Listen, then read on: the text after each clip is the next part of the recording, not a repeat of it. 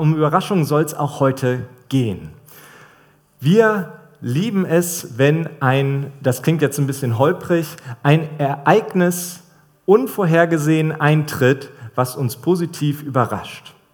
Das ist das eigentlich, was eine Überraschung ausmacht. Wir reagieren auf etwas, was wir nicht erwartet hätten und wo wir auch noch keinen Hinweis davor hatten, wie das Ganze ausgehen wird. Aber am Ende sind wir total happy. Und das liegt einfach daran, dass unser Gehirn in dem Moment, wo wir positiv überrascht werden, einfach ein Belohnungssystem anwirft und unseren ganzen Körper durchfeuert mit Glückshormonen und wir uns freuen darüber, dass es eine so schöne und gelungene Überraschung gab.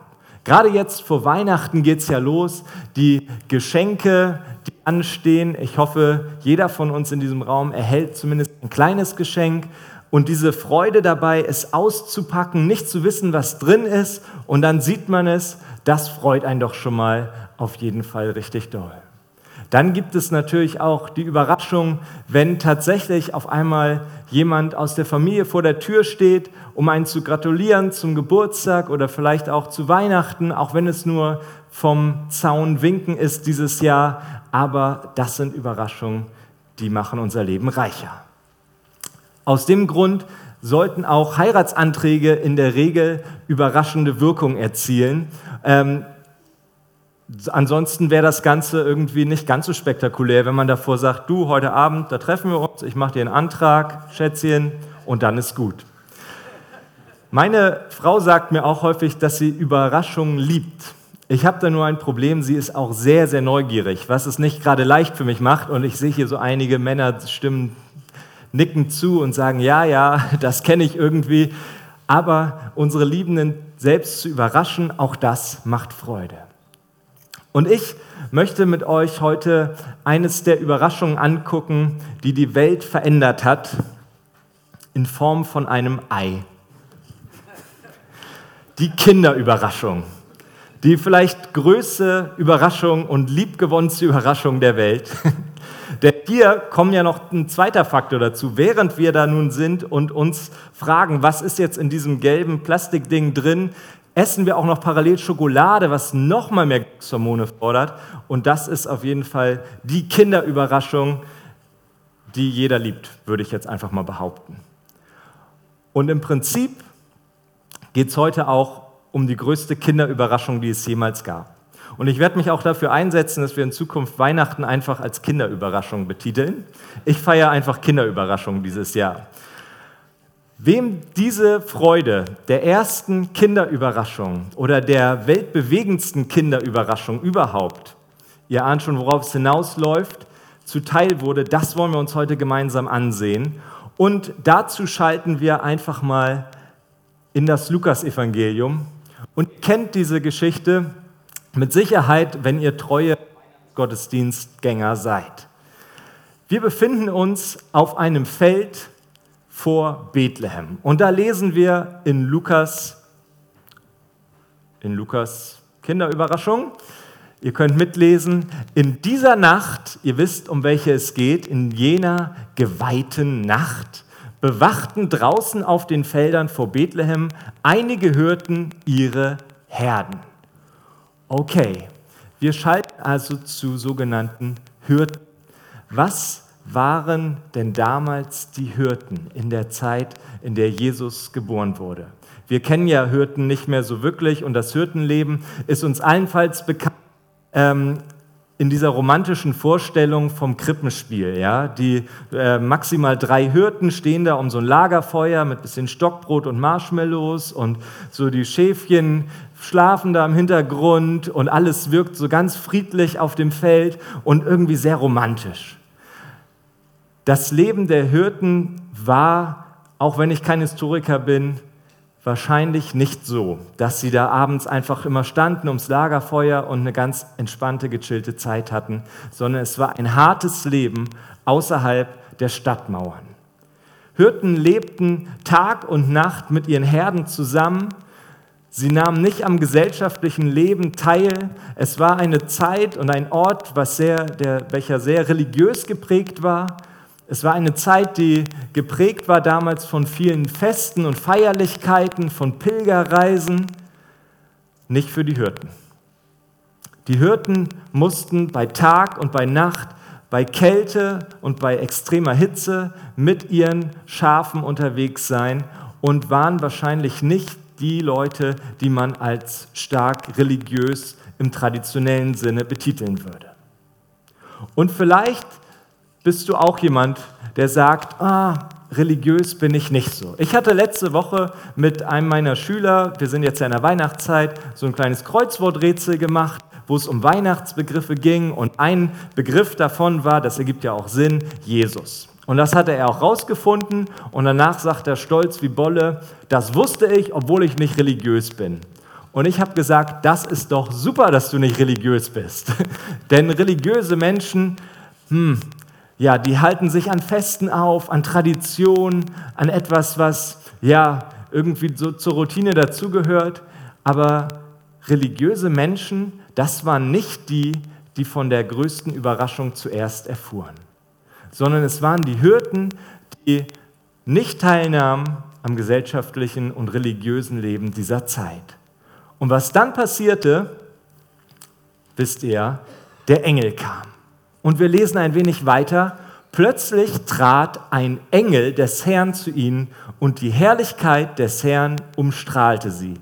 Die Hirten erschraken sehr, logischerweise.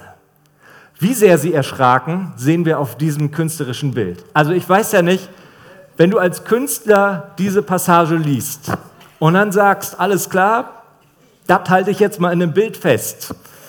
Der Engel des Herrn kommt.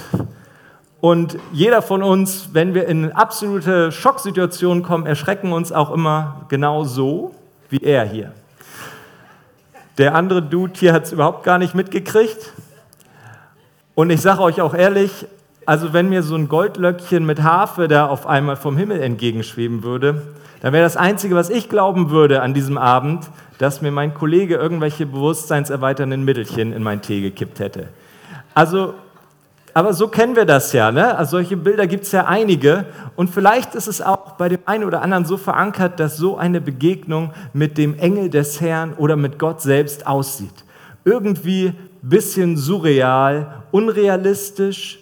Ja, ein Engelchen mit Flügeln da oben, das hat irgendwie nichts mit unserer Lebensrealität zu tun. Und ich wage es auch sehr zu bezweifeln, dass das, was wir gerade gelesen haben, so aussah wie auf diesem Bild.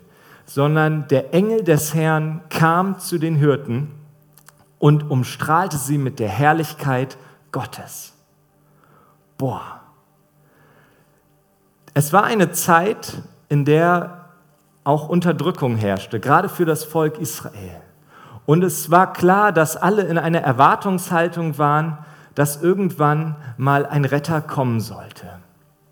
Und dass der Engel des Herrn jetzt zu den Hirten trat und es ihnen mitteilte, das ist an sich schon ein großes Wunder, denn damit nicht nur die Hirten, sondern wahrscheinlich auch niemand anderes gerechnet.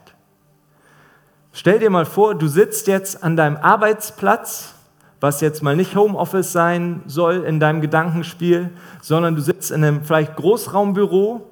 Die hörten man ja schließlich auch an ihrem Arbeitsplatz und haben vielleicht nicht gerade nur Stockbrot gegessen, sondern waren dabei, irgendwie die Herden ähm, zusammenzuhalten und aufzupassen, dass da keine Raubtiere kommen. Also du sitzt in einem Großraumbüro und ziehst gerade noch irgendwie einen schönen Spruch mit deinem Kollegen über deinen Chef und auf einmal, bumm, strahlt alles hell und ein Engel des Herrn steht da und verkündigt euch folgende Worte. Wir können weitermachen.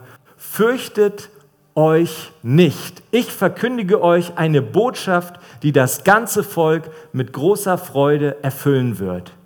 Ein wirklich wirkender Impfstoff ist da und ihr seid die Ersten, die ihn bekommen werden.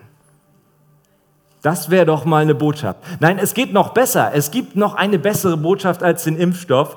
Es steht da, heute ist für euch in der Stadt, in der schon David geboren wurde, der versprochene Retter zur Welt gekommen.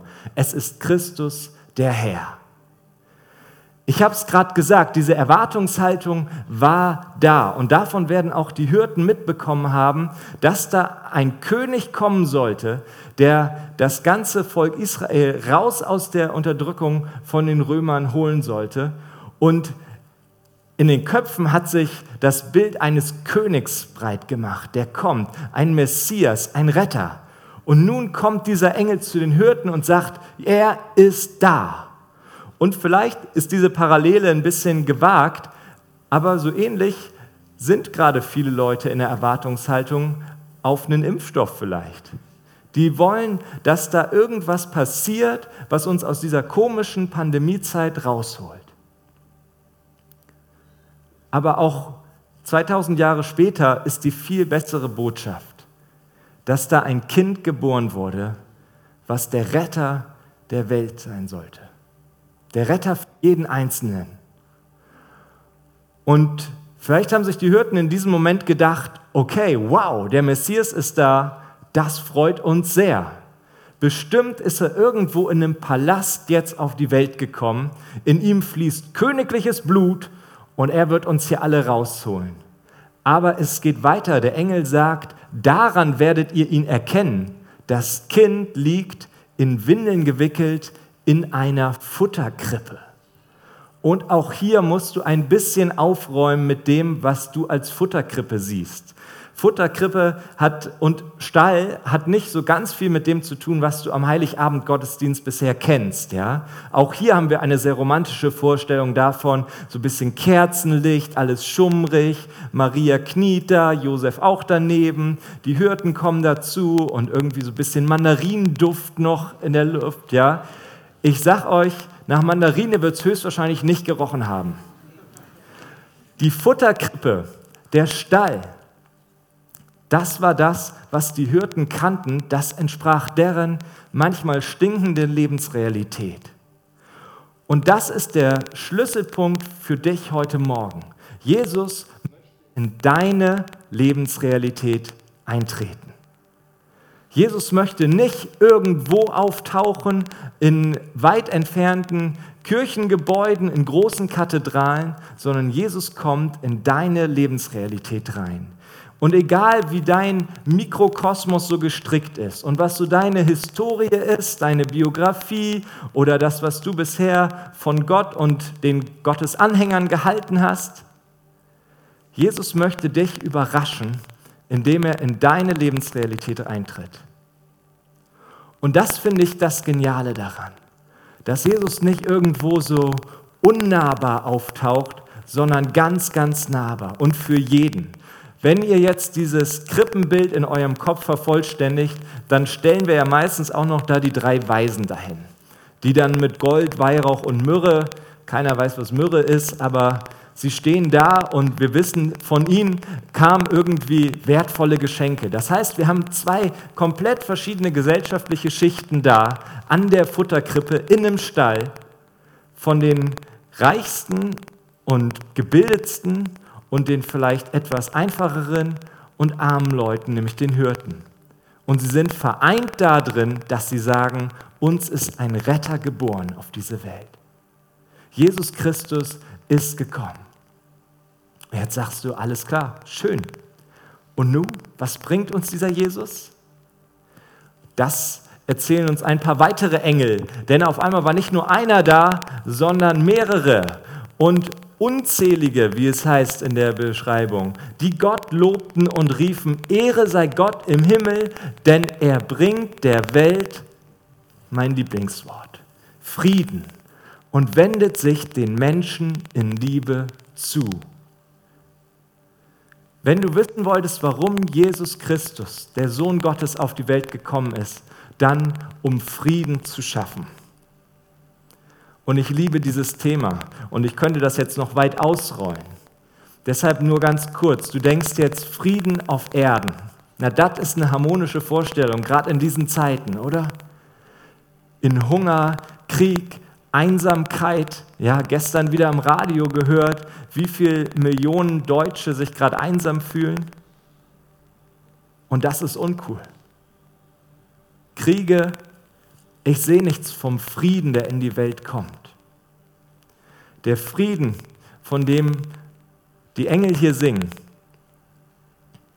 fängt nicht bei einem globalen Frieden an, den wir als solchen betiteln würden, dass wir auf einmal wieder alle im Kreis tanzen um den, um den Weihnachtsbaum und, und Heal the World singen, sondern er fängt in deinem Herzen an. Und da möchte Jesus zuallererst Frieden schenken. Und ich kann das nicht oft genug betonen, wenn Jesus in dein Herz kommt, dann ändern sich nicht automatisch deine Umstände, aber deine Sichtweise auf die Umstände, die wird sich ändern. Und du wirst einen Frieden spüren. Und es ist total faszinierend, egal mit wem ich spreche, der oder diejenige gesagt hat, ich habe eine persönliche Begegnung mit Jesus gehabt. Total verschiedene Gottesbilder zum Teil, auch total verschiedene Jesusbilder. Aber eine Sache sagen sie durch die Bank weg. Und ich habe noch keinen getroffen, der nicht gesagt hat, als Jesus in mein Leben kam, da habe ich auf einmal sowas wie Frieden gespürt in meinem Herzen. Und ich konnte mir den einfach nicht erklären. Und ich wünsche mir das, dass dieser Frieden nicht nur so ein Einmalmoment ist, sondern tagtäglich aufgefrischt wird. Und das ist das, was wir gerade so sehr benötigen. In all diesen konfusen Momenten, die wir haben, in all den Schwierigkeiten und Herausforderungen, dass wir da stehen können und sagen, der Herr schenkt mir Frieden. Und warum weiß ich, dass ich Frieden habe? Frieden habe ich dann, wenn ich weiß, dass jemand in Kontrolle ist dass jemand weiß, wie die ganze Geschichte auch noch morgen aussehen wird und übermorgen und im nächsten Jahr. Und ich weiß, dass meine Gegenwart und meine Zukunft in den Händen von dem Schöpfer dieses Universums liegt. Und das ist das Geniale. Und diese größte Überraschung, gebündelt in dem Kind, was da in der Futterkrippe liegt, in Jesus Christus. Das ist das, was Weihnachten so besonders macht. Wir haben auch noch mal ein künstlerisches Bild, damit ihr seht, wie viele unzählige Engel. Genauso sah es aus. Machen wir schnell weiter. So, was passiert dann? Nachdem die Engel in den Himmel zurückgekehrt waren, beschlossen die Hirten, kommt, wir gehen nach Bethlehem. Wir wollen sehen, was dort geschehen ist und was der Herr uns verkünden ließ. Du hast jetzt von mir gehört, dass Jesus in deine Welt kommen möchte, dass Jesus Frieden schenken möchte. Und jetzt ist es einzig und allein an dir, eine Entscheidung zu treffen, wie die Hirten, die gesagt haben, wir gehen. Wir gehen nach Bethlehem. Klar sagst du, nach so einer eindrucksvollen Begegnung mit unzähligen Engeln, mit Flügeln und Hafen, da wäre ich auch losgegangen. Aber ich ermutige dich, auch loszugehen, wenn du es nur ein wenig in deinem Herzen spürst, dass Jesus Christus anklopft und sagt, hey, ich möchte in dein Leben kommen. Egal, ob du reich und gebildet, egal, ob du einfach bist und dich selber nicht für wertvoll hältst, völlig gleich. Jesus möchte hineinkommen in dein Leben und dir Frieden schenken, denn den brauchen alle durch die Bank weg. Und diese Entscheidung zu treffen, ist nicht schwer. Wir nennen das Glauben. Und über den Glauben haben wir in den letzten Wochen Folgendes gehört. Wir haben Glaube als Herausforderung kennengelernt. Zu sagen, wir wollen uns mal beschäftigen damit, was es heißt zu glauben. Überhaupt diesen Schritt zu wagen, alles klar, ich höre mir jetzt mal diese Predigt an. Ich möchte jetzt mal wissen, was Weihnachten los ist. Darum geht diese ganze Aktion 24 Mal Weihnachten neu erleben. Letzte Woche haben wir festgestellt, Glaube ist ein Geschenk, was Gott dir macht. Ein Geschenk, was du annehmen darfst. Und heute möchte ich dich ermutigen, darüber nachzudenken, dass Glaube ein absoluter Wendepunkt sein kann in deinem Leben indem du nämlich sagst, alles klar, ich gehe diesen Schritt und sag diese einfachen Worte, Jesus Christus, hier bin ich. Und ich brauche dich, denn ich selber, ich kriege das nicht hin. Und wir wollen uns das zusammengefasst anschauen. Du darfst dich für den neuen Weg entscheiden. Jesus möchte dir heute sagen, er liebt dich und er ist in die Welt gekommen für dich. Eine alte Botschaft, tausendmal gehört, vielleicht tausend und zwanzigmal und immer wieder faszinierend. Und mein Wunsch ist, dass dieses Weihnachten, was jetzt sehr stark an der Tür klopft, ja, wer richtig äh, gezählt hat, ist, dass, dass wir nur noch elf Tage haben, wenn ich hier richtig, richtig überlegt habe. Ja. Weihnachten klopft an der Tür und ich wünsche mir so sehr, dass es das Persönlichste wird, was du je hattest, trotz aller Abstandsbestimmungen, nämlich dass du ein persönliches Weihnachten mit Jesus Christus, unserem Herrn, hast. Amen. Amen. Ich möchte beten. Himmlischer Vater, was du da getan hast, als du deinen Sohn Jesus Christus in die Welt gesandt hast, ist bombastisch. Und ich finde es so faszinierend, dass wir dich besser kennenlernen dürfen, indem wir darauf schauen, wem du zuerst begegnet bist. Dass du zu den Hirten gekommen bist. Diejenigen, die vielleicht dachten, ach, mit den ganzen religiösen Systemen, mit Kirche hatte ich nichts zu tun. Und du bist zu ihnen gekommen, hast dich ihnen offenbart und gesagt, euch, gerade euch ist ein Retter geboren. Und ich bitte dich, himmlischer Vater, dass du jedem, der das gerade hört, zum wiederholten oder zum ersten Mal, wirklich diese persönliche Begegnung mit dir schenkst. Und dass sie nicht so surreal wie auf einem Gemälde ist, sondern ganz real wird, indem wir merken, es kehrt Frieden in unser Herz ein, den nur du schenken kannst, ein göttlicher Friede, der uns auch durch diese folgenden Tage, durch diese Weihnachtszeit, egal welche Bestimmungen kommen werden, bringen wird. Und dieser Friede soll vorherrschen in jeder Hinsicht. Dank sei dir dafür. Amen.